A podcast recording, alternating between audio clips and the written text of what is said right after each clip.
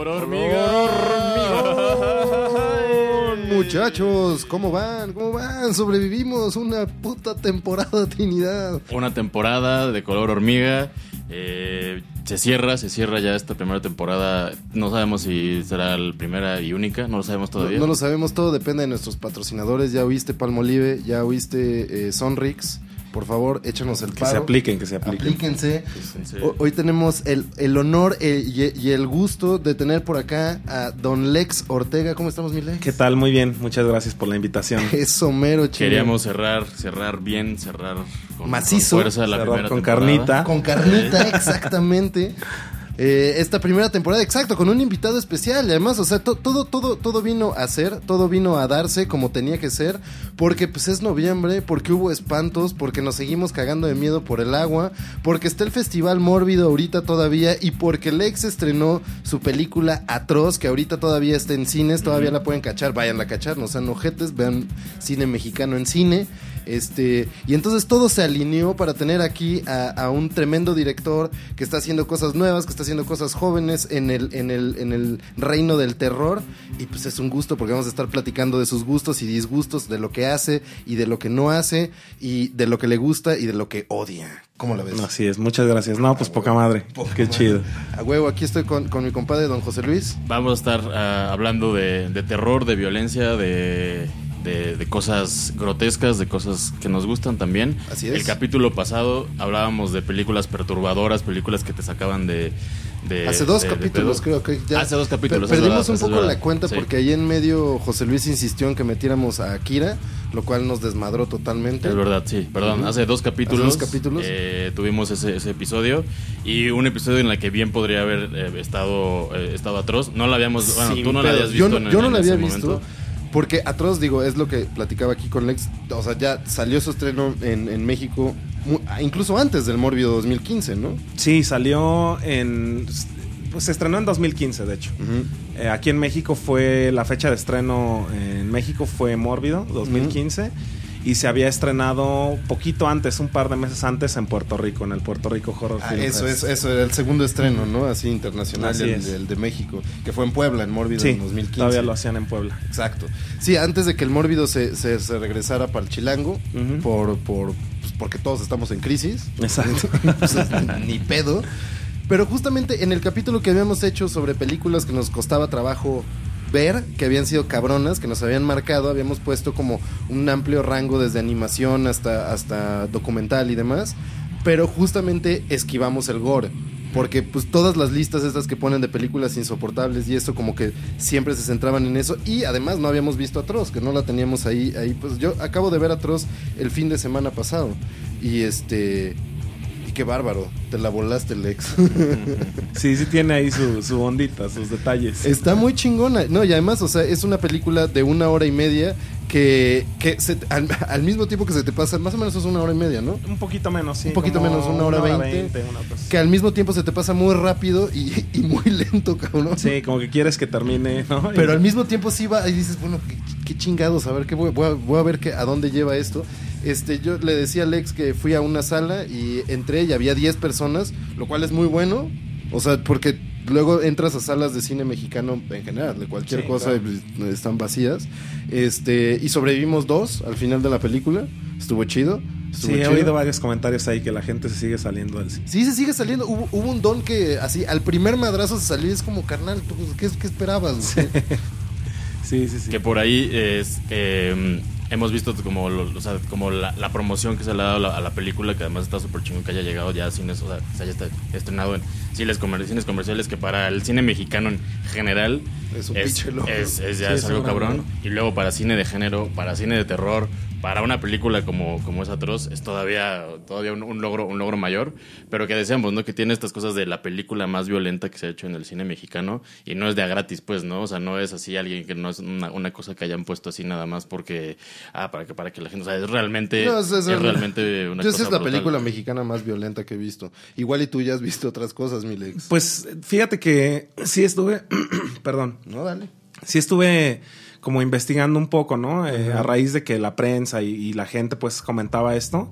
Eh, pues sí, digo, hay películas bastante violentas, ¿no? Me recuerda, por decir, Canoa, Sí, ¿no? no, no. Eh, que tiene unas temáticas bastante fuertes y así, pero creo que a nivel gráfico sí es la, sí es la más gráfica, ¿no? Al menos. Sí, cabrón. Hay, hay otras, me acuerdo también una, no sé si recuerdan, Pandilleros. No, ese Eh, no lo topo. hay una escena donde digo está como sugerido entran una como pandilla Ajá. y están unas unas niñas eh, en una escuela de ballet Ah, la escena de la, la y, violación, sí. y, ajá exacto y se ve pues que entran con, con violencia y todo esto pero después la película corta Ya. y al siguiente es un periodicazo donde dice violaron, Violaron a las niñas, niñas. ajá o sea es como muy fuerte no pero Claro. pues pasa de eso no de, de un corte a otro con un periodicazo y ya te da la información acá eh, la diferencia de atroz es que sí justo eh, quise mantener esa parte gráfica no y, Claro. y, y mostrar todo Sí, porque, o sea, eh, para, para los que no la han visto, o sea, no, no les voy a. Y, y en serio me voy a controlar porque soy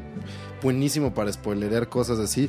Pero eh, me voy a controlar y no les voy a decir a, a qué va el final de Atroz y eso, pero sí les voy a decir unos cuantos detalles de, de cuando la vi. Porque Atroz no nada más es muy violenta gráficamente, sino tiene como todo un, un- un trasfondo sexual muy, muy, muy violento, ¿no? Sí. Que, que también es eso. Por- no, no sé, estaba pensando también como en Cronenberg cuando lo corrieron de Canadá. Este, por. eh, creo que era. mm, Ay, Shivers, creo que era. Bueno, no sé, la, la del, la del parásito de transmisión sexual. En verdad no es que fuera como tan sexualmente violenta la película, ni gráfica, pero hay una escena, por ejemplo, porque son como zombies sexuales, ¿no? Que van y se cogen a la banda así. Hay una escena donde hay una chamaca, pero neta de nueve años, que sale desnudo, o nada más con un calzón, y agarrando a dos perros Dobermans con unas cadenas, persiguiendo a gente para violarla. Y nada más la imagen que sugiere que es una niña persiguiendo a gente para violarla fue lo que causó que puta, pues Claro. hasta lo expulsaron de pinche Canadá. Digo, era Canadá conservador, ¿no? Este, mu- mucho menos liberal que ahorita con, con el carabonita cagante ese. Pero, pero, pero sí, o sea, e- estas madres de, de la violencia sexual, aunque sugerida, luego pueden ser como muchísimo más fuertes, ¿no? Sí, pues eh, también eh, digo, es como dif- la diferencia de cómo narras una historia, ¿no? Claro. A mí sí me gusta eh, como mostrarlo todo. Hay gente que le gusta incluso que le dejen a la imaginación, que eso también a veces funciona muy bien, ¿no? Que cada quien lo percibe de diferente forma y a veces unos nos volamos y, y lo- lo- nos vamos más allá de lo que en realidad quiere ser, ¿no? Pero sí, en Atroz yo quería, yo quería justo eso, eh, mostrarlo y que fuera una película cruda, ¿no? Y así in your face prácticamente. Sí, a huevo. Y, y la, la otra cosa de Atroz, este, que, que- justo quería comentar aquí, que está chido que, que menciones como Canoa. Pandilleros no la he visto, pero justo de Canoa, que Atroz lo que tiene es que es una película también muy chilanga, ¿no? Sí. O sea, 100% Sí, chilanga. sí, o sea, todo, tiene mucho esto de recorridos por las calles y de como eh, eh, esta parte que vemos siempre de la ciudad eh, cuando no la cuando no la pintan, cuando no nos la estetizan, cuando no nos la ponen como toda bonita y campechanada la slim, que sí son cúmulos de basura, prostitución, este gente durmiendo entre vías del tren eh, y, y sobre todo como un pinche amplia zona gris en donde personas desaparecen y no sabes qué chingas pasó. Claro, sí. eh, también quería como mostrar esa parte cruda de la ciudad. Justo acababa de pasar, no sé si recuerdan, bueno, fue muy comentado el tema de, eh, de James Bond cuando la filmaron en, Sí. en el centro, ¿no? Tenía poquito que había sido esto y que hasta La recibieron, recibieron este, pues, Fondos. fondos de Sí. parte de la Ciudad de México y todo para que la luz, eh, para, ah, no.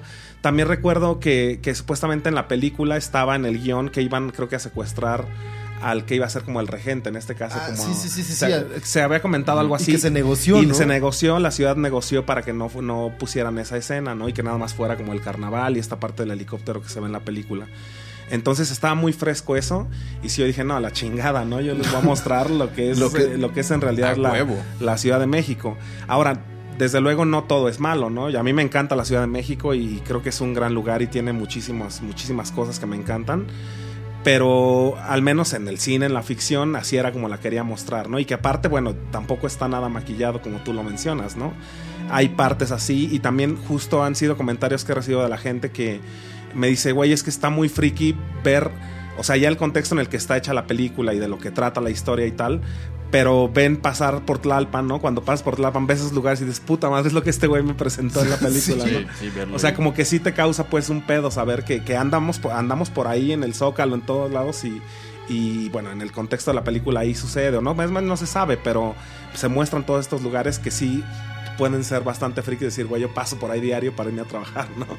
Entonces eso está muy cagado. Que creo que hay algo en... en- o sea, ahorita hablamos de, tu- de tus cortos y ¿no? de además de, Claro, de claro. Atroz, pero creo que hay, hay una cosa ahí, justo ahorita que hablamos de la ciudad y eso, como en, en, en muchos de ellos que, que, que la otra vez que hablábamos, por ejemplo, de, de David Lynch, ¿no? Que decíamos que como que él tiene como esta, esta cualidad, como que de, de pronto hay alguna normalidad, ves como un escenario y de pronto dice... ¿qué Tal si, si te metes ahí en ese callejón que está ahí oscuro, que está al lado de donde todo parece normal, hay algo súper culero, ¿no? Y hay algo súper ojete que siempre está ahí, solo que a veces elegimos no mirarlo, ¿no? Y eso me pasa como mucho como con, con- las cosas que, que haces tú, que de pronto parecen como que, o sea, que de pronto es como, ah, claro, ahí está toda la parte sórdida, que, que de pronto parece como si si estuviera en ot- en otro mundo, pero en realidad estás retratando algo que siempre está ahí y que de pronto a veces nada más decidimos no voltearlo a ver porque es culero, porque, está, porque están pasando cosas terribles, pero que de pronto justo preferimos ver estos, este, un pinche desfile de Día de Muertos en el Zócalo, que ni siquiera es una cosa que nosotros hagamos, ¿no? Pero nos parece más bonito ver eso y Claro. que eso retrate nuestra realidad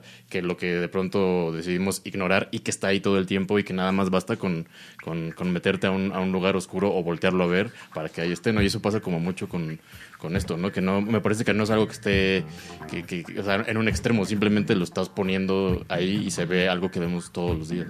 Justo eso, como, como lo mencionas, Trino, es, es muy curioso porque eh, también de repente con esta crítica social y todo esto que tiene la película y los temas que se tratan, eh, también me dicen, güey, ¿por qué, ¿por qué retratar eso si estamos como estamos, no? Si estamos viviendo esta violencia en México y así, ¿qué necesidad tengo yo de ver esa, esa película? Que aparte me la enseñes en, en- en el cine. Y bueno, yo lo que les digo es justo eso, que que son se tocan temas que están ahí que no no porque no estén quiere decir que no no porque no se hable de ellos quiere decir que no existan no Eh, y eso va, va mucho con lo que comentas y, creo que sí es es esta parte de, pues la doble moral que se maneja de repente no en, que manejamos incluso en muchas cosas que nos pueden parecer espantadizas o qué sé yo pero están ahí y, y el hecho de que justo eso que no hablemos de eso no quiere decir que no existan o que las podamos tapar con un dedo no Cabrón, eh, estábamos hablando justo en otro tema, pero es para dar un ejemplo como lateral para que topen, o sea, como lo ridículo que son esos argumentos contra cierto tipo de representaciones violentas en el cine. Estábamos hablando, por ejemplo, de, la carrera espacial, ¿no? Por esta madre de First Man de Demian Chazelle y la chingada. Trino acaba de ver la, la película esta mamoncísima que hicieron que se llama Hidden Figures sobre las matemáticas negras, mujeres que trabajaban en la NASA en ese entonces. El pedo de estas películas y que los gringos aplauden como, como políticamente correctas y como una representación chingona, es que es una idealización, cabrón. O sea, neta, en ningún momento llegó un hombre blanco con un martillo a destruir el símbolo de no pueden entrar negros aquí porque, pues, güey, los redimieron y hace 50 años que viven en un paraíso de igualdad social. No seas mamón. Justamente el punto de retratar a veces una, eh, una realidad crudamente como es al blanco racista, al México violento, güey. A nuestros muertos no pinches maquillados, güey. No usando smoking y caminando en el zócalo con James Bond, sino como destazados en un puto basurero, güey. Este, a los feminicidios como son, a, a las intervenciones este, políticas en los asesinatos como son. Güey, es, es, una, es una forma de denuncia directa y también, bueno, demostrar como la crudeza de una realidad que ahí está. Y dices, pues, cabrón, ¿para qué necesito verla si, si ya la tengo enfrente? Porque justamente la dejamos de ver de tanto que la tenemos enfrente. O sea, el, el cine sirve como un espejo torcido para mostrarnos como esta realidad de otro ángulo, güey. Y también decir, justamente, ay, cabrón, no mames, diario paso por Tlalpan. Incluso volteo a ver qué tan chiquito está el vestido de esa prostituta que está ahí como de un reojo. Pero no estoy pensando en como todas las madres como estructurales o de violencias que, que- que- que- que se acumulan en eso o, o la vulnerabilidad de esa persona que estoy ojeando de paso, ¿no? O sea, eso Sí, está cabrón. Eso está muy cabrón. Y creo que también eh, de repente el, el- Pues bueno, este tema de. de eh, de alzar la voz, ¿no? Y de, y de hacer una crítica social desde, como lo mencionas, desde las instituciones, desde la familia, ¿no? De que una familia eh, se puede corromper y puede causar daños colaterales con, con algún miembro o estas instituciones políticas que supuestamente están ahí para protegernos y estamos al contrario en un pinche estado de indefensión, ¿no?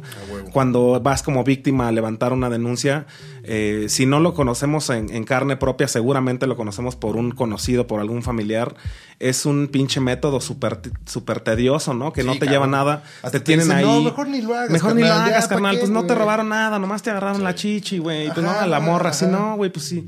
Pues si O- no te si- robaron si nada. lo denuncias, la neta, no lo vamos a Y encontrar. no, y ahorita carnal. ya va a ser el cambio de turno. Y o sea, todo esto psicológicamente para la víctima es una mierda. güey. Es una mierda. Y la neta es que también eh, en alguna ocasión tuve desa- desafortunadamente la oportunidad de estar en una denuncia de, de- en la Fiscalía de Delitos Sexuales y, y a la víctima la hicieron eh, un examen médico, un examen psicológico que duró tres horas, una pinche travesía una tortura, que, que llegamos ahí a las 4 de la mañana, o sea, te estoy hablando que, que acabamos al otro día a las 3 de la tarde. Sin embargo, estos pendejos que los tenían detenidos tuvieron la libertad y tuvieron la opción de no declarar, de no hacer examen psicológico porque pues no querían los señores. Entonces no había pedo, ¿no? Y la víctima con tal de, de no, de no interrumpir ningún proceso, eh, tuvo que pasar por todo esto. ¿no? Y nosotros, güeyes, acostados ahí en el Ministerio Sí, no, Público. es que además es una madre- jetones a toda madre, ¿no? Porque además, o sea, exámenes psicológicos y físicos después de haber sufrido una agresión sexual, o sea, no Claro. es que pinche tortura humillante, cabrón. o Está sea, su- súper cabrón. y, O sea, y también la película habla de eso, de la ineptitud de las, de las corporaciones que deben de estar ahí para protegernos. Sin embargo, no todo queda ahí, todo se lo adjudican al narco, le ponen un pinche letrero eh, con, con faltas de ortografía y ya se adjudica al narco y no hay un seguimiento, ¿no? De, de, de qué está Nada. pasando, de tratar de detener el, el punto central, ¿no? Que creo que eso es algo que tiene también eh, como tus, tus, tus películas, bueno, tu película, tu, tus cortos, ¿no? Son estas cosas que no es, o sea, no se queda nada más como, digamos, en, en, en la parte gráfica, ¿no? En la parte, en la parte gore, pues no nada más es como, ah, vamos a enseñarte esto y que se quede como una, pues en una, en una cosa de un efecto visual, ¿no? Hay un, hay una cosa atrás, hay un discurso atrás, además de la historia, pues hay, un- hay una cosa ahí de denuncia, de denuncia social, de denuncia política, ¿no? En la que, además de hablar, pues, de, de, de la precariedad en la que vivimos, eh, eh, en la precariedad de nuestras instituciones, o sea, hay, hay, hay, hay una cosa ahí, pues, ¿no? Atrás de que, que se, se ve que a ti te, que te gusta contar, que te interesa, Sí, ¿no? totalmente. Eh, más allá, pues, del, del, del, del mero terror y del mero, del, del mero aspecto gráfico, ¿no? Sí, a mí me, me gusta mucho justo eso, que tenga eh, pues algún toque, si la película va de zombies, qué sé yo, pero que tenga... Y bueno, los zombies se prestan mucho, Mucho al, al social, tema ¿no? social, pero eh, Sí, bueno, era por poner, un, por poner un ejemplo. Dead, que también es- Eh, sí, exacto. sí, Y, y justo si, si te fijas un poco en la cinematografía, eh, pues todas estas películas icónicas que han salido, de, de- de- hablando de terror, eh, tienen pues mucho que ver con lo que está pasando en la sociedad, ¿no? Entonces siempre va muy encaminado ahí. Me acuerdo que Guillermo del Toro decía que, que justo el cine era para, para alzar la voz y para hacer denuncia, ¿no? Y yo creo que totalmente, o sea, así hables de monstruos, de un monstruo enamorándose eh, De una de chica, una chica, lo que sea, tiene, puedes irte a ese trasfondo social. Y a mí me gusta mucho, sí, tocar esos temas. Que justo, o sea, eh, para, pa- eh, antes, antes del programa le, preguntamos a Alex cuáles eran sus películas favoritas y justo hablando de eso en, en este eje, una de las que nos dio, que a mí también es una de las películas que más me pinche rayan en el mundo, este, de 1980 de Ruggero Deodato, este, Cannibal Holocaust.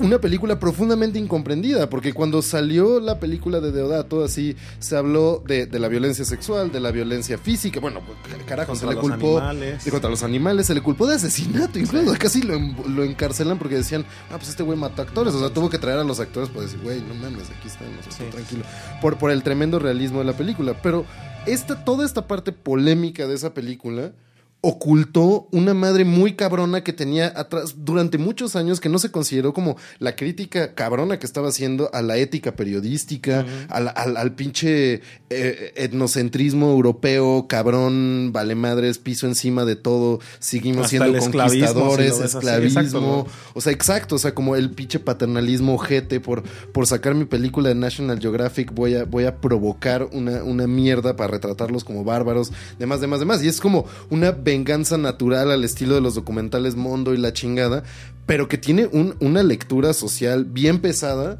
y que se olvida, cabrón. Yo incluso ahorita cuando la veo, no sé, cuando yo estudiaba ahí en UNAM, así salía de filos y veía que estaba por ahí la película de Deodato. Y pues claro, está la, la portada la, de la chica empalada, ¿no? Y, y toda la banda que veía era como, ah, no mames, jajaja, holocausto caníbal. Pe- pensa- y, y muchos pensaban que era como una madre más de, de- de un show de gore, como un espectáculo de gore. Y creo que muy pocas personas veían la película Sí. por como es, una enorme película de denuncia social. Es que también, digo, eh, la parte visual a veces gana más que el Claro, claro, subtexto. claro. ¿No? Claro, Igual claro. lo mismo pasa con Atroz también. De Claro. repente es de, güey, es que mucha sangre, mucho gore. Pero justo este trasfondo ahí está, ¿no?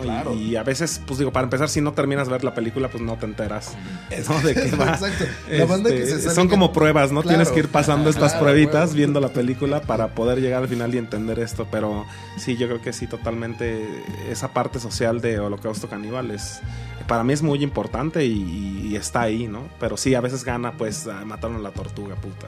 Sí, claro. Y que sí es cabrón. Está O sea, cabrón. Que platicábamos de cuando la, la vi- la vimos, así que de pronto sí veías escenas cabronas. Y cuando veías cuando de la tortuga lo del chango, sí era así como, ah, cabrón. Así, Hay algo muy real ahí, Sí. así.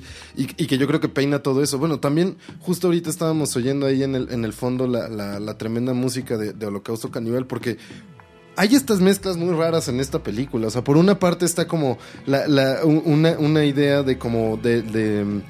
Del periodista que hace bien, que puede hacer esta madre, del antropólogo bueno. Por el otro lado está toda la, la parte moral bien jodida, este, la parte de la tortura animal, pero al mismo tiempo hay unos paisajes hermosos y una como consideración hermosa de los cuerpos, incluso destruidos, este, una música como muy melódica y Sí. muy hermosa allá atrás, este, una parte como muy documental y una parte muy ficción. No sé, tiene como muchas mezclas de muchas cosas. A mí se me hace una pinche obra maestra esa madre. Y, y sí está cabrón como lo, lo mal interpretada que ha sido. Bueno, ese era nada más un, un, un, una- un, un, un tema para hablar así como de la violencia como denuncia social. Lo que decías de los de las películas de zombies, pero también ahorita los gringos, todo, todo el cine independiente de horror es una, es una cosa de denuncia social muy cabrona. Sí. O sea, deja tu Get Out como de la parte de, de- del racismo. Don't Breathe de, de, de Fede Álvarez, este... No, no jodas, es una cosa así sobre, sobre la pobreza heredada y la violencia sexual que engendra este, la, la desprotección social en un Detroit derruido. Hay, muchísimos traumas americanos que se van diciendo una y otra vez ahorita a través del Sí. terror, más que en cualquier otro género. Yo, Yo creo que justo es también como, como esto que decíamos de la transformación de, de la cinematografía a través de lo que estamos pasando como sociedad. Ahorita, si se fijan, justo, y esos son dos muy buenos ejemplos, que los protagonistas son minorías, ¿no? O Ah, es un exacto. negrito, o es una chica, o es una niña, o Un qué sé ciego, yo, como, en, o pobre, como en el caso de, de, de Witch, ¿no? Que también fue un madrazo. exacto. Bueno, es una niña, es, es mujer, eh, es diferente aparte, Claro. ¿no? Tienen todos estos elementos que, que ahorita, pues bueno, es lo que, lo que vivimos como en la sociedad, ¿no? Y que, Cabrón. y que justo estas minorías se están haciendo notar y se están haciendo ver. Y, y muchas de las historias que funcionan, incluso en taquilla, están ahí eh, muy, muy, muy plasmadas, ¿no? Yo creo que si, si volviéramos ahorita de repente a, a un protagonista, hombre, policía, como que...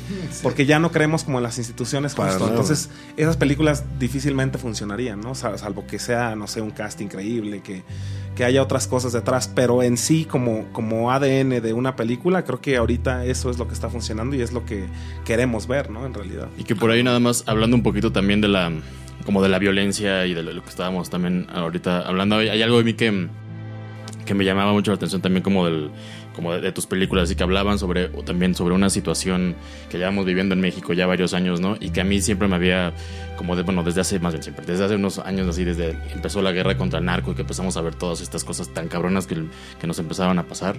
Eh, siempre me llamó la atención como ver en dónde, en dónde se estaba hablando de eso, ¿no? Que era como una cosa que nunca había pasado, o, no, por lo menos no en la historia reciente, ¿no? En, en- en el país. Y dónde, dónde se estaba retratando esas cosas, ¿no? Si, que, que libros, ¿no? Que discos, de, o sea, que música estaba hablando de eso, ¿no?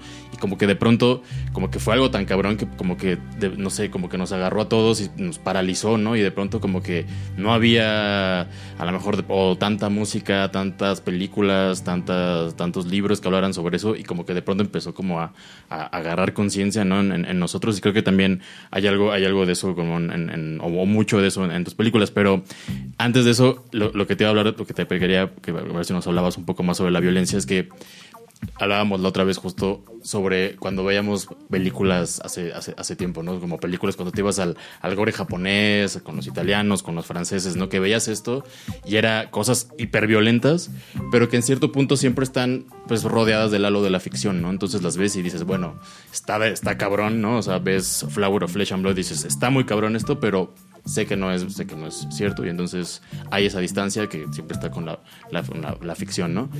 Pero de pronto nos empezamos a encontrar, cuando me acuerdo mucho así cuando empezó los, los pedos cabrones en, Morelos, que yo soy de allá después de la que se declaró la guerra contra el narco, y empezaron a salir los primeros videos de, de los narcos decapitando gente y así.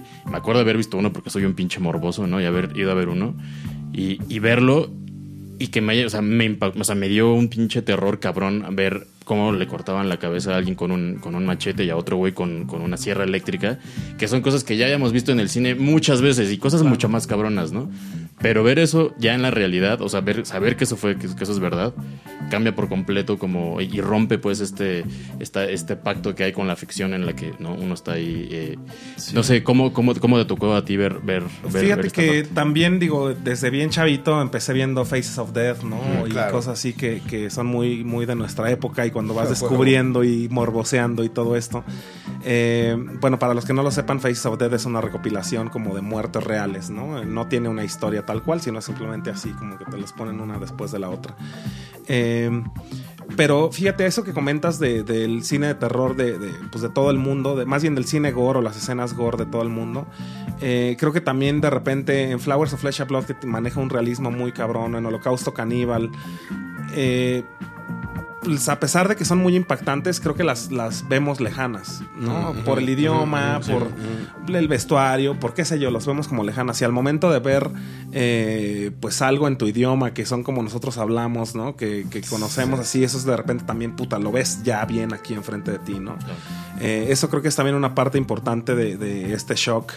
Eh, fíjate que a mí me, como lo comentamos hace rato, de la gente que se sale del cine y eso o la gente que se ofende incluso, ¿no? Me han llegado ahí un par de mails llenos de odio de la película. Seguro que además está... Porque, uh, digo, nada más como paréntesis de esto, o sea, cuando yo vi al primer señor que se salió de la sala, que se salió con un gesto indignado, no traía chal, pero traía una chamarra, entonces como que se la puso al hombro con un gesto dramático de chinguen a su madre, que es en una escena al principio, y no les estoy quemando nada, en donde están eh, torturando a una mujer transexual en una, en una, en una silla, este y de repente dije, chale, este güey se va a ir ahorita y, va a decir, esta es una película de, o sea, que, que glorifica la violencia este, transfóbica o contra la mujer cuando es, totalmente lo contrario. es lo que pues, te digo de que te agarras el pedo y hasta que termina, ¿no? Y no, si, si, lo dejas ahí, pues te vas con una idea. Entonces te han mandado mails acá. Sí, sí, sí, totalmente.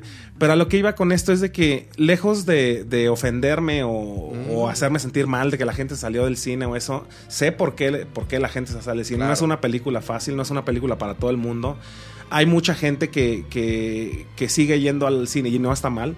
Hay gente que sigue yendo al cine a ver qué hay a las 6 de la tarde o a las 8 de la noche. O sea, no, no van a ver una película porque vieron el tráiler, porque investigaron, porque oyeron. Entonces yo les digo turistas, ¿no? Todos estos turistas entran, no saben qué van a ver, pues se encuentran con un madrazo de esos en your face, pues sí es de no, pues gracias, güey. ¿no? Entonces lo entiendo, pero más allá de todo esto de que me ofenda y todo, y toda esta situación, eh, me, me me da un eh, incluso un dejo de esperanza de que no hemos justo normalizado la violencia claro, y de que nos sigue impactando, ¿no? Como dices tú, a mí me causó, me cambió la vida ver eh, videos del blog del narco y eso, pues bueno, creo que está chido, digo, que, que, te ha hecho porque no estás normalizando eso y, y te está afectando, ¿no? Entonces, eh, yo creo que mientras no nos deje de afectar ver esa violencia, ya sea ficción o real o no sé qué, y que no lo permitamos, ¿no? Y que, nos, y que, y que no, no, no, lo hagamos como cuestión del día a día, eh, yo creo que me da un, dejo todavía de esperanza de sociedad, ¿no? Que no estamos podridos todavía y que, y que, y que justo eso, que si ves cómo están eh, en una ficción golpeando a una chica transexual o lo que sea, te indignes, y te, salgas, Está chido. ¿no? Yo lo veo por ese lado porque quiere decir que hay gente sensible todavía, hay gente que no ha normalizado estos temas, ¿no? sí, que si va turisteando y dice puta madre, no sé, ¿para qué chingas me voy a quedar, ¿no? Ahora también me, imagino qué chingón ir al cine diciendo, vamos a ver, a ver qué hay a las 6 de la tarde. Vas, vas así con, con, el novio o la novia, ven, vamos a ver, se ve que va a estar chida esta. Entras y ves a Troz y pum, a la verga. Pum, pum, ajá, exacto, sí. Tu película de citas, sí, que también había unos novios ahí que también se separaron ahí, este... También hay una cosa cabrona de lo que estabas diciendo, Lex, de... de de cuando lo oyes en tu idioma y cuando lo ves cercano, la cercanía del contexto y eso, ¿sabes? No, no es lo mismo ver justamente algo como, como lo de Deodato, que está puesto en un contexto muy específico en, en, en la Amazonia colombiana y la chingada, que, que, que oírlo algo muy cercano como del blog del narco y eso, y- o lo que te decían este compas, que, que ya identificaron la calzada de Tlalpan, que toparon ciertos lugares, el Zócalo, la chingada, y que los hace sentir como algo cercano. Viendo tu película, eh, hay algo que me sorprendió un chingo, de, porque yo lo que estaba pensando es, yo voy a ver esto y lo voy a ver entero. Ahora, identifica tú adentro de ti qué son las madres que más te. O sea, qué es lo que más te está sacando de pedo. Ah, O sea, yo me preguntaba a mí, ¿te está sacando más de pedo esto, la violencia? ¿Quién es la. eh, te está sacando más de pedo quién es la víctima? ¿Te está sacando más de pedo la fecalidad, la sexualidad? La, o sea, es el, es el asco, la repulsión, el, el, el sentido de transferencia del dolor. ¿Qué es lo que te está mal viajando aquí o esta madre? Y de repente me di cuenta que una de las cosas que más me impactaba inmediatamente y que sentía como muy fuerte era el lenguaje. Que eso está cabrón. O sea, cuando le está pegando a esta chica al principio, este. Con la forma en que gritan y hablan estos dos personajes, el gordo y, tu personaje, este, y la forma en que humillan verbalmente y están hablando de eso, de repente se me hacía cabronamente cercana. Y obviamente los golpes te impactan y la violencia que estás viendo es muy impactante.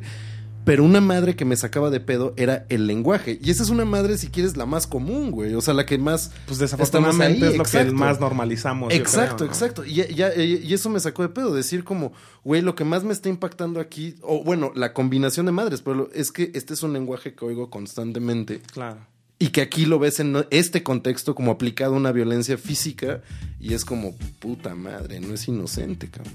Sí, fíjate que también curiosamente, de repente, no, no, no precisamente contra Troz, pero he visto muchos comentarios en Facebook y eso, de repente que dicen, ay, es que sus películas llenas de groserías y la chingada, Ajá. ¿no? De la- del cine mexicano Sí, sí, sí, incluso, sí. ¿no? Como que no me Pues sacan bueno, es que- para hacerse- Ajá, como, o sea, sí entiendo también de repente el momento donde...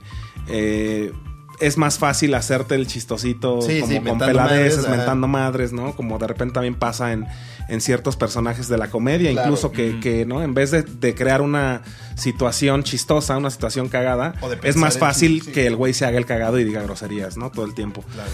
Y, y entiendo también de repente esta gente que dice, eh, güey, puta, es que todo el, el cine mexicano es con groserías y no saben otra cosa. Bueno, para empezar, a mí se me hace que así hablamos, ¿no? Así o sea, si te das cuenta, güey, así sí, hablamos. sí. Eh, otra, yo creo que también justo eso, el- el- la cercanía que, que- que te refiere este tipo de lenguaje. Eh, y aparte también que al menos lo que yo quería crear en la relación entre Gordo y, y- y Goyo, en este caso, Ah, Goyo, exacto. este, pues es justo es que son unos güeyes pendejos que Sí. ya sabes que están como experimentando Sí, esta sí, parte. Eh, o sea, tampoco son asesinos eh, profesionales No, de hecho, porque la- les pagan por la hacerlo, no son se sicarios. con la torpeza, ¿no? Claro, O sea, es sí, eso, sí, sí. o sea. Y es como este, este afán de, de- de estar haciendo pendejadas sin saber hasta dónde va a llegar, ¿no? Claro. Y, y desafortunadamente eso pasa mucho, ¿no? En, en esta eh, pendejada que por ir jugando, ¿no? No sé si se acuerdan del, del Three Guys One Hammer, que era un me video. acuerdo de ese. Es, es un video ¿Cómo también eh, que, que filmaron real que encontraron de estos chicos que tenían 16 años Ajá. y agarraban a martillazos a la gente random, así en un parque, No mames, y todo, y, le- y los, los mataban, pero lo grababan todo. Esto fue en Rusia. Órale. Y este, entonces eh, me recuerda, ese, ese video es de verdad impactante, pero eh, a mí me llama mucho la atención cómo estaban, ya sabes, como sí, pendejos, sí, pues como- que, como como, estupideces, entre nerviosos, como pendejos, queriéndose Ajá. lucir uno con otro. A lo mejor uno de ellos no quería estar ahí, pero sin embargo sí está por, Porque, pues, porque si no pedo, con ¿no? sus compas, pues va a ser, después le van a estar chingando a él. Como todo este, como este tipo, me, acuerdo mucho, estaba platicando hace poquito y me voy a salir un poco del No, no, tema, dale, pero dale, tiene dale, mucho güey. que ver. Eh, iba, iba con un cuate ah, pues al evento de Noctambulante justo. Eh, pasaron México Bárbaro 2 ahí. Y no sé por qué salió la plática con un compa que se llama Sergio Tello, que también es director.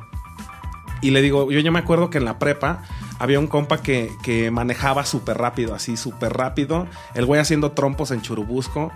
Y yo me sentía bien incómodo de estar ahí, güey, ¿no? Pero sin embargo, nunca. miedo, pues, me daba miedo, güey. claro. Yo no me quería matar en un pinche accidente en A Churubusco, güey, a lo pendejo, ¿no? Pero tampoco nunca le dije nada, güey. Nunca le dije, güey, no mames, no seas pendejo, bájale o bájame aquí, güey, ¿no? Porque Claro. no quería quedar mal enfrente de mis Claro. cuates. Y como esta pendejada es a lo que voy, como estas Sí, pendejadas sí, sí, que uno sí. hace de morro. Sí, que ya estás Eh, inmerso en y el no de morro ¿no? necesariamente, ya estás inmerso en el círculo y de repente que.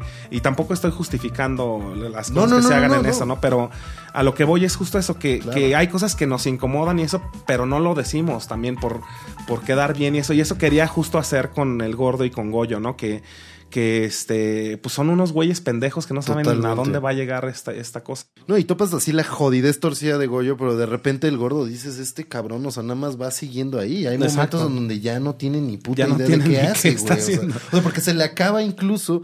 Este, luego, luego ahorita lo platicamos si quieres, pero de, de repente también estaba pensando tu película y el personaje de Goyo como, como un vampiro trash. O sea, tiene como esta madre de vampiros sin dientes, como de como atracción sexual hacia la sangre. O sea, tiene ya un trauma profundo y una madre profunda ahí que Goyo no tiene. El otro es un pobre pendejo, digamos. O sea, que va siguiendo ahí, ¿no? Digo, no entiende sus razones, pero lo topas es un vato que se va a cascar y que no tiene justo esta madre programada de violencia de, de Goyo. Y eso está cabrón. O sea, que la presión social nos pueda llevar a hacer cosas O la influencia o de la alguien influencia más, de alguien También. más nos puede llevar a hacer cosas que son que van incluso en contra de nuestro instinto humano animal más básico de supervivencia, cabrón, como trompos en churubusco o andar haciendo Que hay algo, hay algo chingón de lo que decías, que me, que me gusta mucho como lo, lo, del, lo del lenguaje, pues, ¿no? Y que hablabas y que decías que sí, que a la gente le saca de pedo luego ver películas mexicanas donde haya groserías, porque es como, ¿qué? ¿No? Porque estamos, yo creo, así, mm, así súper cooptados por lo, por lo que vemos por los, los gringos y no del extranjero, que es como, se te hace más natural. O sea, la, la otra vez lo platicaba con, con, con mi hermano que hace doblaje, por ejemplo, ¿no? Y es como, tenemos una cultura en la que estamos más acostumbrados a que sea como, maldición, MacLeod. ¿No? Sí. Eres un hijo de perra, ¿no? Cuando en inglés dice una cosa completamente diferente. Eres una basura, McLeod. Y estamos acostumbrados a ese tipo de lenguaje porque es lo que nos han enseñado desde hace un chingo de Sí, tiempo. Y cuando lo vemos, una cosa que ya es mucho más cercana y es real, nos saca de pedo, ¿no? Es como, ¿qué? O ya incluso hasta se hace chafa, ¿no? Ajá, es como... Estamos más acostumbrados a oír un fuck que un puta madre. Exacto, exacto. Y en realidad, o sea, pero verlo, Claro. verlo ya es lo que nos causa pedo, porque todo el mundo lo decimos. ¿no? Es que exacto, pero como estamos tan acostumbrados a que hay un lenguaje de la ficción, como también hay ciertas reglas de la ficción a las que nos pinches acostumbramos, de repente cuando sacas eso un poquito, ese contexto, como metes las groserías y eso suena hasta falso. Es bien raro, cuando en verdad es mucho más apegado a cómo hablamos. Sí. Eso, eso está cabrón. Hay, hay algo, por ahí vi, eh, había una entrevista tuya en la que, o sea, que la que me sentí muy identificado con eso y que también que decías un poco ya de, de- de- de los tiempos de, de gente más grande como nosotros, ¿no? Así de, que decías, ¿cómo había sido la experiencia? O sea, ¿cómo, cómo para ti los videoclubs y los videoclubs, o sea, dejando fuera las, las grandes franquicias, ¿no? Es decir, los videoclubs de, De de, de- de pueblo, ¿no? Que también yo, siendo así, en Temisco, pues no había otro, ¿no? Más que el videoclub de barrio. ¿no? De cómo este tipo de lugares, para muchos de nosotros, se convirtieron en, en- en- en- nuestro único lugar para ir conociendo nuevas películas Sí, y para ir y descubriendo cosas que de verdad, o sea, alguna vez ya lo platicábamos, así de, de ver madres que incluso ahorita en internet serían difíciles de conseguir o Por por ahí tienes que escarbarle, Tienes ¿no? que buscar. Ju- Justo las de- encontrabas ahí. en Al menos no madres. están a un clic de. YouTube, ¿no? Sí, No, que justo hay como esta madre de, de la, la- ¿cómo se llama? El parteaguas de lo digital, cabrón. Sí. O sea, había tantas madres en VHS que topábamos ahí, de las que te enamorabas, además por el azar de las portadas, Sí, ¿no? sí, o sí. sea, como que ibas pasando. no tenías, saber. pues güey, no te podías meter a internet a buscar como, ah, no, ¿qué es esta avance. madre? No, güey, o sea, yo- veías la portada y veías la de atrás y como- Creo que ese es un gran mérito generacional eh, que tenemos, la neta, esa, justo esa transición de lo análogo a lo digital. Eh, yo me acuerdo también, digo, siempre he sido muy fan de la música y conseguir de repente discos era un Sí. pedo, güey. Los tenías que, que ir a buscar A al huevo, Chopo y aparte a huevo. encargárselos a este güey, ¿no? Que Y era a ver que- si Y a llegaban, ver si llegaban y era así tres meses.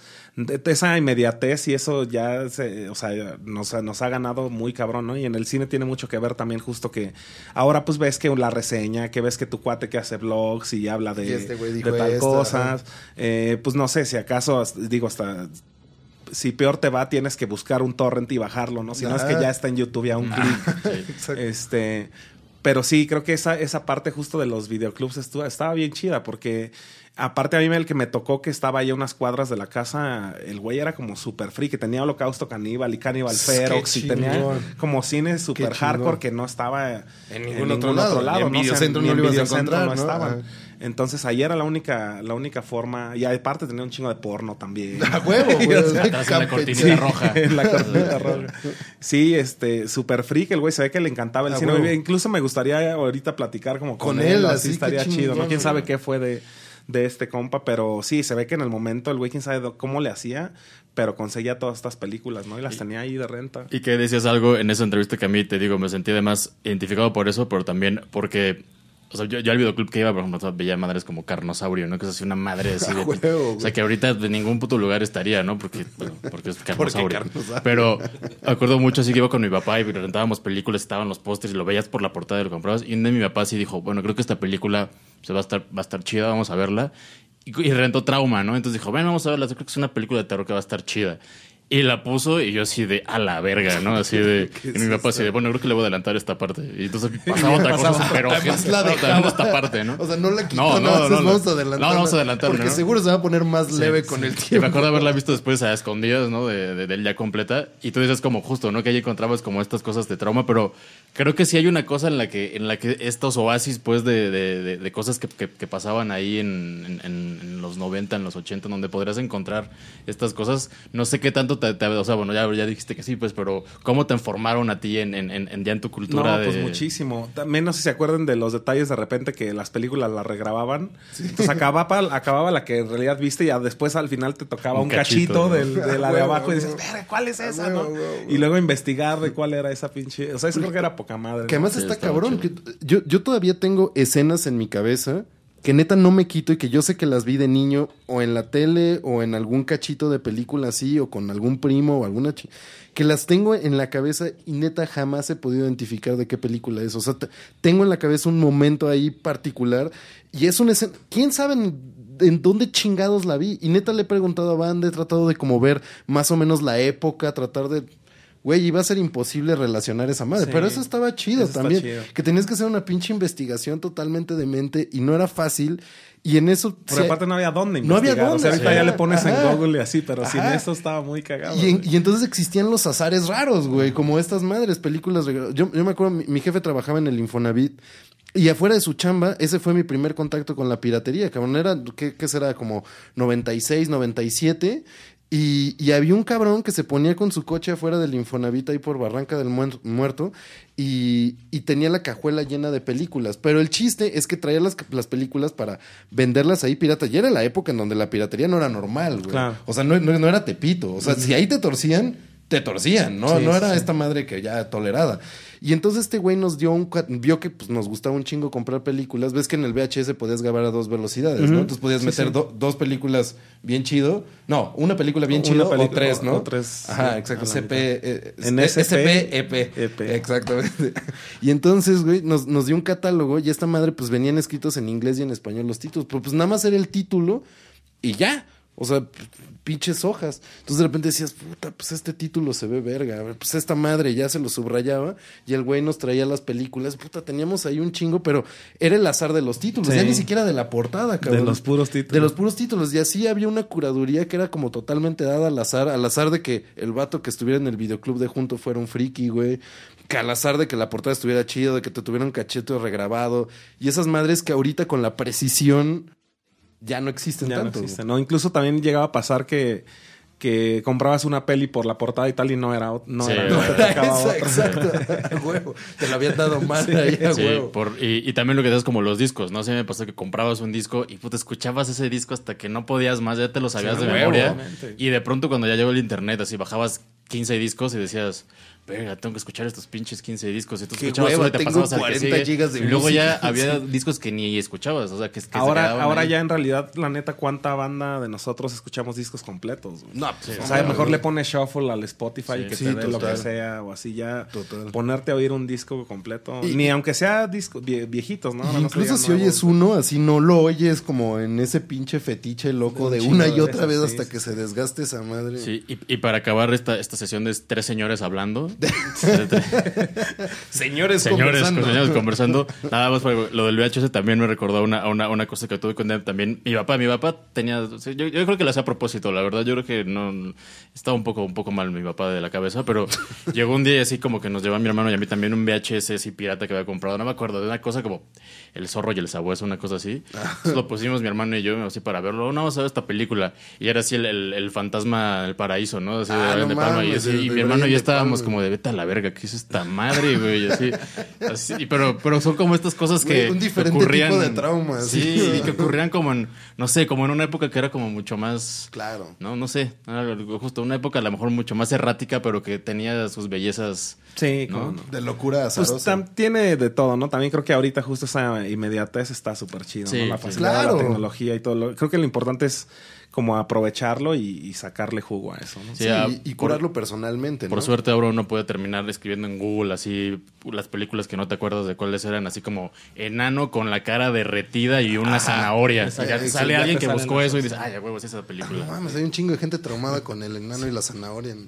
Sí, pero jus- justo también eh, me, parece interesante que hablando de esto de como el, azar y el azar de los videoclubs y eso, pues tú, tú Lex, este, justo estuviste como encabezando este proyecto de, de- de México Bárbaro, que tenía un poco de eso, ¿no? De como mostrar este, a banda que estaba interesada más o menos alrededor del mismo tipo de creaciones de género y, y hacer esto que es un, un azar para la banda que se lo encuentra. O sea, tú no sabes de qué va, pues. O sea, va- vas a encontrar diferentes estilos, personalidades y esa madre. ¿Cómo fue ese pedo? Pues eh, fíjate, fue muy cagado porque yo estaba en ese momento pensando qué otro cortometraje hacer, ¿no? Cómo, cómo financiarlo y tal. Y de repente me di cuenta que, que habíamos muchos con este mismo fin, ¿no? De huevo. banda, otros directores que nos encontramos en, en festivales, en Mórbido, en Macabro, ¿no? A huevo. Eh, y, y, y, pues todos ahí haciendo la lucha y felices de que se mostrara nuestra chamba, ¿no? Y así. Entonces dije, bueno, pues, ¿por qué en vez de, de cada quien estar eh, buscando cómo, cómo hacer que se muestre su chamba, ¿por qué no mejor lo juntamos? Incluso hasta tenemos posibilidad de distribución, ¿no? De, de- de tener alguna remuneración económica y tal. Entonces, este, pues bueno, se les, les propuse esto a, lo- a los directores que estaban en, en- en la 1 y les pareció una muy buena idea, ¿no? A Y ya fue como, como empezamos a, a hacer México Bárbaro 1, que la neta es que estamos bien contentos. Sí, sí hubo un muy buen logro. Se vendió en ocho territorios, ¿no? Está en Taiwán, en, en Japón, mames, qué chido. en Alemania, en España, en Estados Unidos, está en Netflix de toda América. Que o esos sea, son que mercados sí. pinches chonchos de horror, ¿no? Sí, Eh, los neta. asiáticos Sí. están bien cabrones. Incluso en Japón salió en salas en cine. ¿Neta? Qué. Entonces, chido. este, sí, sí le fue bastante chido. Y, y, pues justo eso, también era, en ese momento habíamos muchos eh, que no teníamos largometraje, ¿no? Entonces, eh, digo, en el momento creo que Isaac Svan acababa de filmar eh, El Incidente. Eh, Jorge Michel Grau, pues bueno, ya tenía una, ca- una carrera bastante Sí, de hecho, adelantada. Somos lo lo que hay. Y había hecho eh, la de Chalán y, Ajá. ¿no? Ya tenía como varias cosas. Ulises Guzmán también ya había hecho su docu este de, de Alucardos, ¿no? Entonces eran como los tres con más con más carrera avanzada, digamos, ¿no? De ahí en fuera, pues bueno, todos los demás estamos con nuestros cortitos así.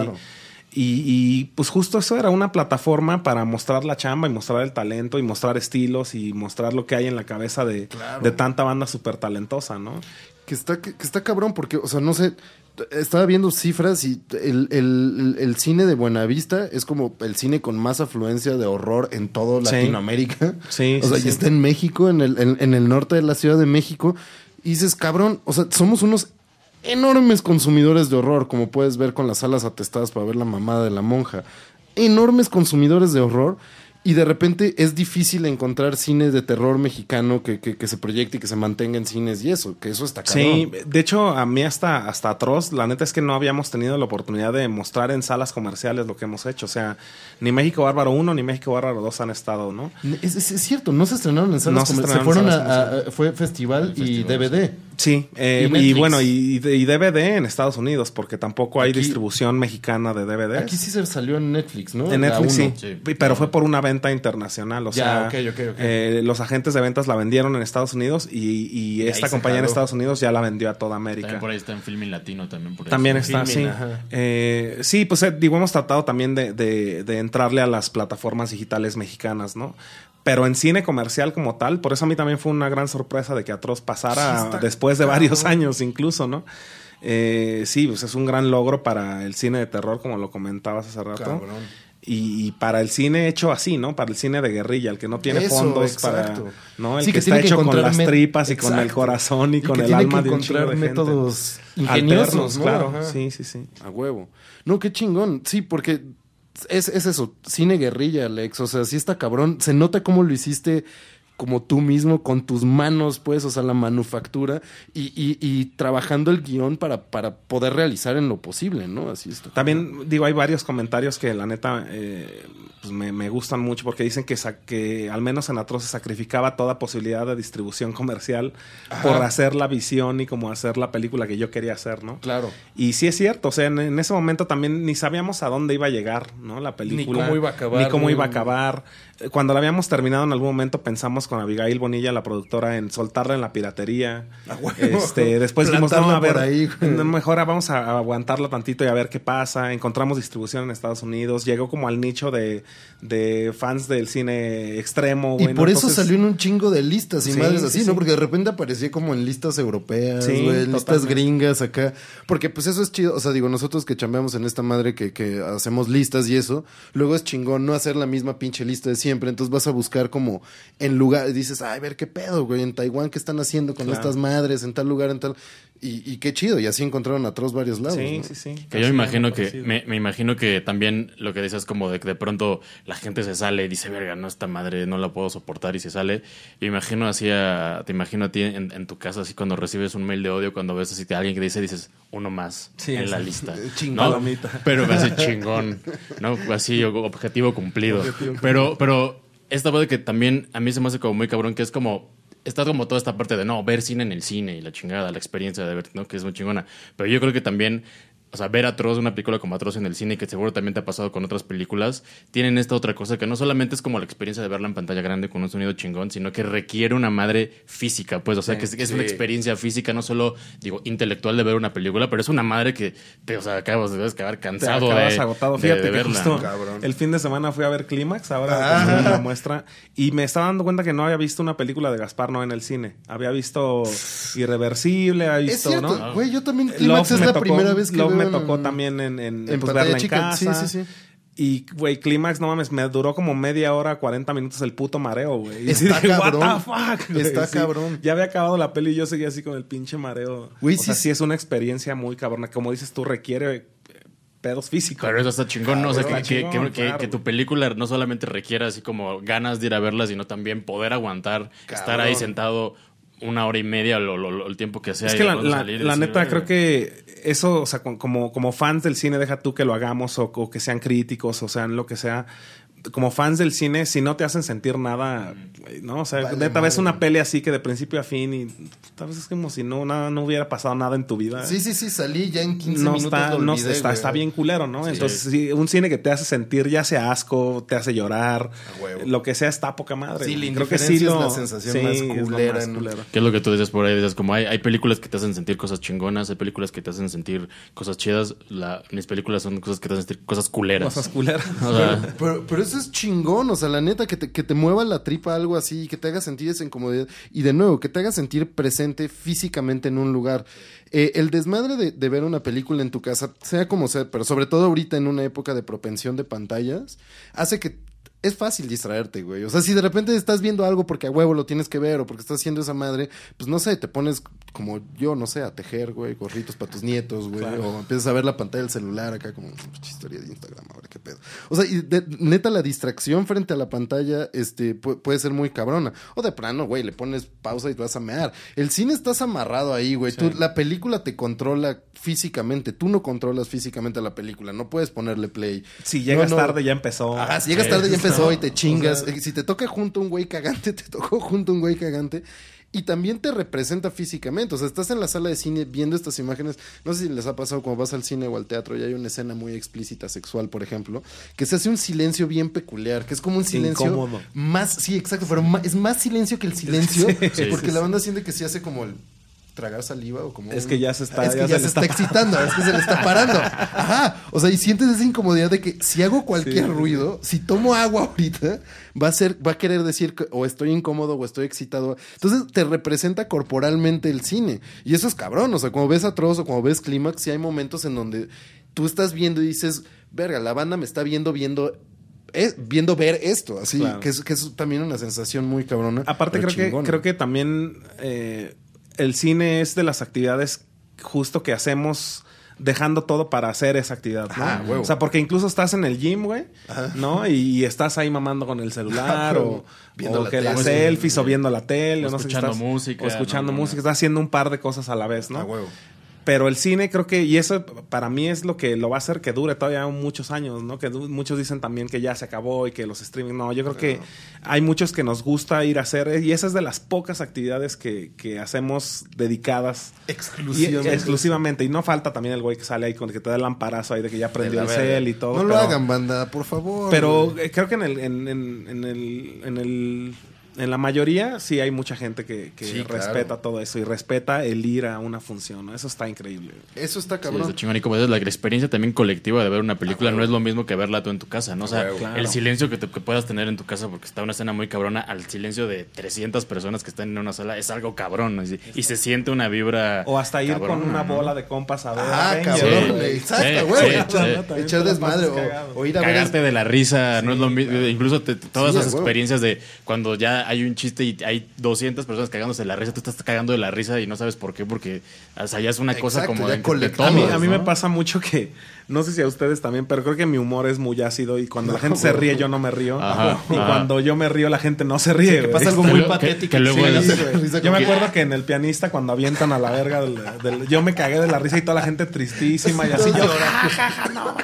Pero sí. chingo. Sí, que es bien chingón, luego es bien incómodo. así, te cagas de algo, es que algo culero que pasó y de pronto es como, ah, fui el único que se de la risa. a ver, Exacto. Este pinche enfermo, qué pedo. A huevo, güey. Pues sí, Pero cabrón. me gusta por dónde va tu humor, eh, así. de- Sí, sí, total. Me, me reí. ¿Recuerdan esa película, La lista de Schindler? Ah, era lista de Schindler, no el pianista. creo. No, igual eran. eh, O en las dos me cagué las la dos, risa. ¿no? sí. Las dos, las dos está culera. Sí, Las dos está culero cagarse la risa. Ni modo. Pero, güey, está chingón. O sea, y, y eso, la neta, es. Ojalá, ojalá más cine de horror, más cine de género se proyectara en salas en México. Sí. Ojalá fuera menos pedo la distribución y conseguir 50 putas copias no fuera un maldito martirio. Pues, güey, estas fueron seis. Fueron seis, o sea, sí, 50 ya estoy. Sí, Sí, estoy- 50 estoy- ya estoy- estás diciendo estoy diciendo madres, 500 ¿no? veces más, 500 güey. veces más, exacto. O sea, sí está, está muy cabrón. Y bueno, exacto, fueron seis y todavía ya habían pasado como un fin de semana entero como yo la vi. o sea, sí va banda a consumir. Sí, yo creo. Y también la neta es que fue la banda que había oído de ella o, Claro. o del boca en boca y así. Ahora imagínate que deja tú los miles y miles de espectaculares de camiones y de... Sí.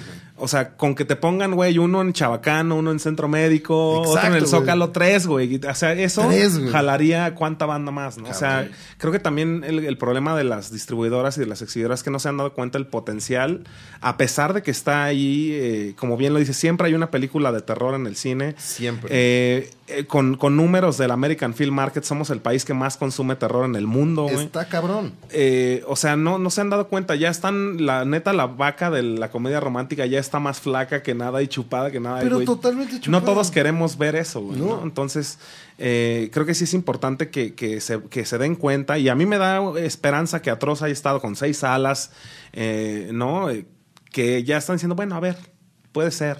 Y También el morbo de la gente, a ver qué pedo, ¿no? O Pero sea, está chido, porque además, Sí, o sea, si chido. se llega, o sea, justo lo que dices, esperanza, cabrón. O sea, si se llega a proyectar atroz, que tú piensas todos los peros que le podrían poner esa película. contra todas las pinches, este, posibilidades, Contra ¿no? todas las pinches posibilidades, contra la típica doble moral mexicana y contra trabas políticas, lo que quieras, cabrón. Y ahí está, o sea. sí, Y, que, sí. y creo que sí es algo súper. O sea, ver, darte cuenta que México es un país que, que va al cine, que además, o sea, México tiene a, a dos de las empresas más pinches, si no es que no son las más grandes así, de cine. O sea, estamos, o sea, estoy hablando de Cinemex y Cinépolis. Dos de las dos pinches monstruos que ya tienen salas en la India, que tienen Sí, complejos en, o sea, tiene dos pinches empresas de tamaño. Es uno de los países que más ve cine en el mundo, ¿no? Y que más consume, o el que más consume terror pensar que seguimos todavía esperando a que nos llegue el Conjuro 3 para, para, ¿no? para decir, va, esto sí es algo que la gente va a ver. Hay, y además creo que lo que ha hecho México Bárbaro, yo creo que es mostrar que hay gente que está haciendo cine de terror, ¿no? Claro. Porque luego hay esta idea de, ah, pues vamos a ver películas mexicanas, pero pues no hay cine, no, no, no se hace, no se hace buen cine, ¿no? Toda esta idea A mí que me da siempre una tenemos tristeza de- oír de repente, no, pues es que ni- no hay cine de terror y yo así, puta. no. Madre, Pero es, es, es, Es que ese es el pinche que círculo. tenemos, O sea, ¿no? pero, güey, hay películas del escapular, a mí se me hace una pinche maravilla. Claro, O sea, güey, hay claro. películas muy cabronas. Muy Sí, cabronas. sí. Sí, y es sí, pensar sí. que, o sea, que creo que No, México. y de creo que- tradición, exacto, Alucard, este, el escapulario, o sea, estos- no mames. Sí, ¿no? muchísimo. Bueno, pero, pero creo que es justo eso como seguir pensando que no sé que, por ejemplo, que puta, Taboada era, es como lo último de cine que se ha hecho, ¿no? O sea, Claro. como decir, Bueno, sí, claro. eso, ahí estado, ¿no? Pero es, se ha seguido haciendo cine Sí, y claro, claro. ha tenido sus pedos porque vivimos en un país en donde el pedo cultural, la cosa cultural es lo que menos importa, pero hay, hay, se ha seguido haciendo cine y ahorita yo creo que hay una, o sea, hay- es luego raro de hablar de generaciones y de escenas y la chingada, ¿no? Pero hay una generación de, de gente Sí. que está haciendo cine de género, no solo de terror, también están haciendo ciencia ficción, o sea, está haciendo cosas cabronas y la neta es simplemente darse cuenta de que eso está pasando, ¿no? Darse cuenta de que eso está pasando y de cómo poder llevarlo Y de a más quitarte gente. esos paradigmas de que el cine mexicano está culero, ¿no? Por Sí, el lenguaje, cabrón. por la manufactura, o sea, eso, eso creo que es lo que tenemos que quitar de nuestras Total- cabezas. Totalmente, güey. O sea, y si, si, le, si le perdonamos tanta madre al cine gringo, Claro. como porque nos, no- nos Con ha los formado. mexicanos somos súper ¿Por qué incisivos somos y súper críticos, Exacto, güey. Sí. exacto. Está Sí. muy cabrón Sí, eso. porque, eh, claro, porque no tenemos esta, eh, o sea, porque no hemos visto tanto cine mexicano, porque no tenemos esta cultura y porque no, lo- no, lo- no lo hemos hecho. Pero neta, sí, sí hay que abrir un poco esa madre y topar que estamos llenos de prejuicios con nuestro propio cine Sí, y con el género hecho acá y con la forma de hablar y con la forma de filmar y eso es una mamada. Nos estamos acercando ya por ahí a los últimos 10 minutos para que aprovechemos a lo que queramos preguntarle a Alex Ortega ¿A don Lex? ahorita. Vámonos tendidos. A ver, ¿qué, qué, qué, qué será mi Lex? Este. Película mexicana de terror favorita. Yo creo que es el escapulario. El escapulario. Sí. Que justo se va a proyectar ahorita en el, en el Mórbido, güey. Creo que va a haber una Ah, copia. no sabía. Sí, sí, sí, sí, sí. Este. El escap de 1956, Sí. una cosa así, de, de González, ¿no? Sí, sí, sí. Este. Sí, creo que sí se va a proyectar en el Mórbido la próxima semana, no sé dónde. Ahor- Ahorita luego, luego les pongo ahí en, en los comentarios. Pero creo que se va a proyectar. Cuéntanos del escapulario, mi Lex. No, pues se me hace, digo, una, una factura increíble, ¿no? O sea, técnicamente se me hace muy cabrona esa película. La escena del caballo al principio, ¿no? Como este Ghost Rider. Muy cabrón. Eh, pero está muy chida y, y la historia creo que está bastante interesante, ¿no? Sí, sí es de mis películas favoritas. También me gusta mucho eh, Siete en la mira, güey. A esa no lo he Esa topado. parte de, de como de, ya sabes, del Mexploitation.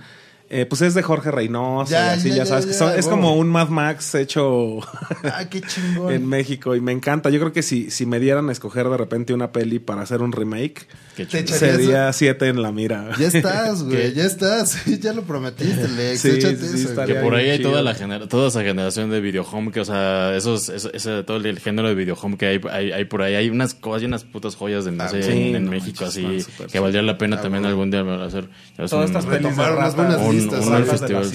No Sí. mames, eso, exacto. A huevo. Yo quería hacerte unas- hablando de, de- de- de cosas que te gustaría hacer de, de remakes y así, si pudieras, o sea, que además para quien no lo sepa también, el, el Molex hace- le hace al gran core y, y le hace a la, a la música dura. Si te pudieras, si te pone una película para hacer, volver a hacer la música, ¿cuál, cuál escogerías? Una que pudieras hacer otra vez la música. Es que fíjate que, bueno, en realidad sí eh, toco en una banda y todo, pero yo soy vocal, no soy músico. A pesar de que hago diseño sonoro. Diseño sonoro. Eh, entonces me es un poco difícil contestar esa porque como digamos que a nivel de composición y eso no sé mucho, ¿no? Entonces más bien me dejaría ir de, ah, pues el score de tal peli me gusta un chingo, pero no quiere decir que lo pueda hacer mejor, ¿no? ¿Cuál, cuál te gusta? ¿Qué, qué Eh, score así dices? Pues, bueno, a mí, eh, digo, en general, Lenio Morricone se me hace muy cabrón, ¿no? Como, como, o Carpenter incluso también. No todos, mames, sí son como de, así de soundtrack, soundtrack, se me hace que hacen unas pinches maravillas. ¿no? Sí, Carlos, los sintetizadores de Carpenter. Sí, Son- están súper chidos. Sí, porque acá no lo habíamos dicho, pero, o sea, si topan el- los créditos del Lex en IMDB y eso tiene un chinguerísimo de créditos de diseño sonoro, ¿no? Que, bueno, ahorita, ¿es, es cierto esto de, en el mórbido que tú le metiste el diseño sonoro de la casa esta que hicieron en la Sí, feria? Ah, sí, qué sí. chingón. ¿Cómo estuvo eso, eh? Eh, pues bueno, con, con Pablo de Mórbido llevamos ya trabajando varios años como patrocinadores del festival. Ajá. Aparte de, pues bueno, de que ahí se han mostrado las pelis, ¿no? México Bárbaro, cortos, todo eso. Entonces ya tiene muchos años que lo conozco y, y en esta ocasión, pues bueno, él hizo el deal con los, con los de la feria de Chapultepec y había que remodelar prácticamente La- la, la casona del terror, ¿no? Que la casona del terror de, de la feria es como mítica, ¿no? es, mítica y de las más chidas y de, Eh, las de más las más grandes chidas. O sea, esa era la que daba culo, güey. Sí, no sí, sí, no la de. Reino Aventura. Pues ¿Por qué? Porque de nuevo, señores, Reino vamos a hablar de Reino Aventura. Este, pues bueno, ahora todo eso eh, lo llevaron con, con banda que hace cine, ¿no? Banda que hace exacto. vestuario, todos los que hacen ambientación, escenografía, eh, pues maquillaje. Nosotros, pues bueno, que también hacemos cine, hicimos el diseño sonoro de todas las salas y aparte se incluyeron cinco salas 5.1, ¿no? Entonces eso está poca madre, que vas caminando Qué y oyes chingón. pendejadillas ahí. No todo. mames, qué chingón. Estuvo muy divertido. Sí fue una chambota porque tenía que, teníamos que llegar a, a descifrar cables El que le, espacio y le que tenías meten- que quitar todo el, el, el pinche cochambre para ver cuál era el azul y cuál era el rojo, güey. de- Ah, desde, desde hace 50 ver dónde años ya que estaban llevan. trenzados Sí, ahí, exacto, ¿no? ¿no? Y descifrar así qué cable era, qué... De la pinche oscuridad así. No, eso sí fue todo, toda una travesía, pero quedó bastante chido. No le, no le he topado, pero sí estaba leyendo comentarios de eso y también platicando con banda como el John Switzer, que fue ahí, este, que es el güey que hizo el documental sobre casas embrujadas en, en Estados Unidos. Y el güey estaba feliz, o sea, decía, está bien chingona, así. Sí, sí, sí. súper La neta es que la banda que incluso los chavos que la operan le echan un chingo de ganas. A huevo, a huevo. No, sí, Qué están chido. Había, ahorita que dijiste IMDB, había un dato con el que yo iba a empezar, pero se me olvidó. Soy un imbécil, pero lo voy a retomar. Que es que a mí, a mí me, me- siempre me, me dan curiosidad siempre estas páginas de IMDB y de Wikipedia para ver qué dicen de la gente o cómo está. O sea, porque Ah, esas ¿cómo- cosas. cómo lo presentan? si alguien te- si alguien de Japón o de Noruega te quisiera buscar, vería tu página de Claro. ¿no? Entonces vería como que hay ahí, ¿no? Entonces en la página, nada más voy rápidamente, este. A leer el- un párrafo. ah, No, no, no, no lo voy a leer porque trae mucha, mucha información, una, una biografía extensa, la filmografía obviamente de, de- de Lex Ortega, y vienen datos como, como duros como nickname, Lex Ortega, ¿no? Y nació el febrero, eh, febrero 25 de 1980 en la Ciudad de México, corroborando IMDB bien, bien Dato. Bien, dato. Pero trae un dato, o sea, además de todo eso, que dice signo zodiacal Pisces. Porque para IMDB es, es, Es importante. Esencial, que- cabrón. Esencial que la gente sepa que Lex Ortega es Pisces. Que sepan que soy sensible, güey. Güey, exacto. güey. pues, güey, ese es, tengas ese es el dato, así, tiene, tiene sentimientos. Tiene o sea, sentimientos, güey. Así Ah, invítenme a hacer comedia romántica. No, no es cierto, Güey, exacto. Hagan comedia romántica con Lex. Él actúa. Ya. No, ojalá no me llamen a hacer comedia romántica. No me interesa, muchas gracias. Huevo. No, ya, ya, ya, ya, no, ya, ya. Por ya favor, no más, ya no más comedia romántica, por favor. Ya no más no, comedia más Omar Chaparro, ya. Ya estuvo suave, muchachos. Sí, mejor, mejor, más cine de género, más, más cine ojete con trasfondo social, más cine que te haga sentir incómodo, más cine que te haga sentir presente en la sala, más cine como el de Lex Ortega y pues qué chido que nos acompañaste. No, hoy, Qué chingón. Ya no hablamos de las, de las otras dos películas, pero para quien le interese, Totalmente. eh, Holocausto Caníbal, de dato que además tampoco ya no da tiempo de hablar, pero lo conociste, eh, lo conociste Sí. en Colombia. ah, neta, ¿conociste a No, sí, por eso es de que es este productor asociado de la Ah, película. claro, sí es cierto, es, es productor de todos, sí, sí, también se me olvidó. ¿Qué tal, eso. qué tal, qué tal el, el maestro? No, de poca dato? madre, súper chido. Es- así rápido les cuento que estábamos presentando justo México Bárbaro 1 en Bogotá y estaban haciéndole una, Un homenaje. una- un homenaje de, pues como se había filmado en la zona colombiana Claro, y todo claro. esto. Entonces también estábamos haciendo la campaña de fondeo de Atroz en ese momento. Y, y, pues bueno, le- ese, en ese momento le, le entró ahí con una lanita, ¿no? Y así, Ajá. pero más allá de, de lo que nos aportó económicamente, lo que nos interesaba era que... que- El nombre. Exacto, ¿no? Claro. Poder, poder usar su nombre en, en- en impresos y en cosas publicitarias de la película. Y en el momento dijo, ah, pues sí, suena bien, pero pues mándenmela cuando termine, ¿no? Claro, ¿De qué claro, trata? claro. Entonces ya cuando la acabamos de filmar se la mandamos y pues también pasaron unos cuantos días que dijimos, bueno, a lo mejor ni se acuerda ni la ve. madre. Y nos contesta así de, güey, me encantó, está Qué brutal, chingón. está poca madre, sí, utilícela, qué no hay pedo. Y sí, este, me gustaría ser productor asociado, muchas gracias No, y todo. chido. Incluso después lo volvimos a ver en Brasil, Ajá. presentando mm, México Bárbaro 2. Ajá. Y, y le llevamos una copia de la película, ¿no? Física. Era una- la edición que sacó Estados Unidos de, de tres discos. Uy, qué chido. Y este y el güey me pidió que me la firmara y yo así, que más me pidió que se la firmara. Acá que echándole Y yo así, autógrafo al "Vétate, Deodato, acá", yo güey. echándole la firma de Deodato y bueno, pues va, ya nos tomamos una foto y la subí en su Instagram y así súper chido. chido, güey. Estuvo poca madre, sí, Pues sí, súper chido. Del, del, del cine, del videoclub. Del videoclub de haber, de haber encontrado este Holocausto Holocausto Caníbal, Caníbal. a conocerlo. Ya ven, los sueños, los sueños sí se Sí, cumplen. se cumplen. ¿no? Sí se cumple, Y a firmarle la Sí. película. A filmar a la pel- Por Olvídense, confiar en el gore, mi Lex, por confiar en el gore. olvídense de Will Smith y de su hijo durmiendo esa mierda, olvídenla. por favor, sueños la por favor. de- Y lo otro, es y lo otro que ya no platicamos, pero también habías dicho que de tus películas eh, Masacre en Texas, ¿no? De, La de Hopper, una cosa. eh, 1974, Y Repulsión de, de Polanski, ¿no? Que son. Ahí Puta. están ahí esas. Sí, que, que es lo que le decía Alex antes de, de empezar el programa, que nos dijo estas tres películas, que son tres películas que tienen muchos sus temas, como el, el, el pedo de la, la trabadez y la violencia sexual, que es una pinche maravilla con Catherine Deneuve desatadísima en, en, en Repulsión, del 65 de Polanski, tremendo peliculón, cabrón. Y, y la otra parte, como el, el horror y el gore, pero que, que fue como pinche fundador del slasher antes de serlo y que también tiene como todo este pedo de la crítica social del abandono, del pinche el americano y, y que tenía este misterio maravilloso de esta familia que era de Texas Chainsaw Massacre. Porque en verdad nunca te dicen qué pedo, güey. Sí, o ¿no? sea, y que es justamente una madre que Y no lo necesita. No, No, lo necesitas. Ahorita en el cine es de, ay, pues no, no me dijo cómo empezó. O sea, no me cuentas cómo empezó. Pero en ese momento no se necesitaba No, saber madre. por qué. Ay, exacto. Por eso tampoco se sabe qué fue el, el- el holocausto zombie de, de las pelis de Romero, ¿no? No, sí, no importa. No importa. Y dicen, no, pues creemos que fue una madre ahí de radiación. Güey, no sabes. Sí, no hay claro. pedo. Y no te tienen que explicar todo, ni llevarte de la mano, ni, ni como en la pinche monja hacer buches con la sangre de Jesucristo.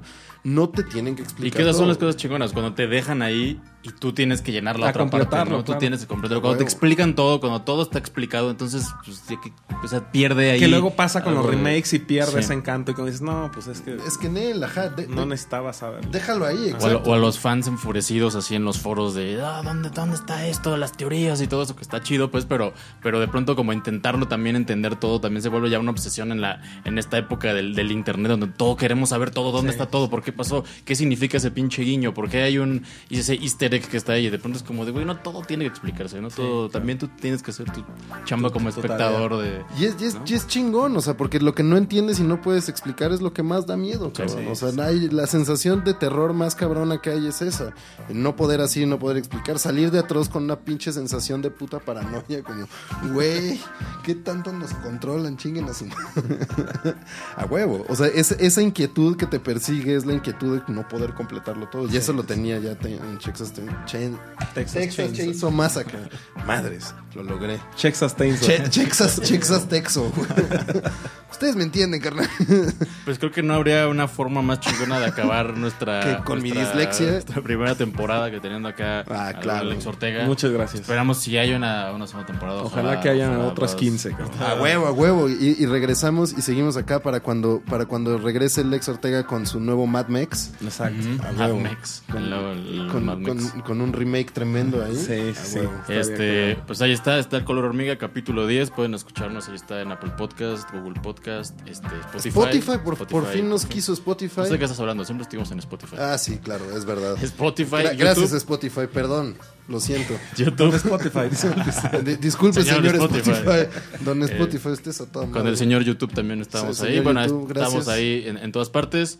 Lex Ortega, febrero de 1980. Pisces. Piscis, recuérdenlo, un tipo sensible. Está Atroz pueden también ahí eh, que, que ahí, ahí voy a voy a, voy a hostil- a- a aprovechar este momento para decir que ojalá ojalá podamos ver tus o puedan estar más de tus cortos en internet para poder para poder verlos verlos todos pero hay hay, hay varios que se pueden por Sí, ahí hay por ahí encontrar pero ahí, ahí ahí están está digo la además quiero decir que T4 Tamales es uno de mis títulos favoritos. Así, o sea, está, está eh, Tu mamá se comió a mi perro y T4 Tamales. T4 Tamales, güey. Huevo. Sí, es un gran título. Es un gran pinche título, pero, título. pero ahí, bueno, hay varios que pueden encontrar ahí, hay, hay varios cortos y Atroz que... Vayan a ver al cine antes de que se acabe.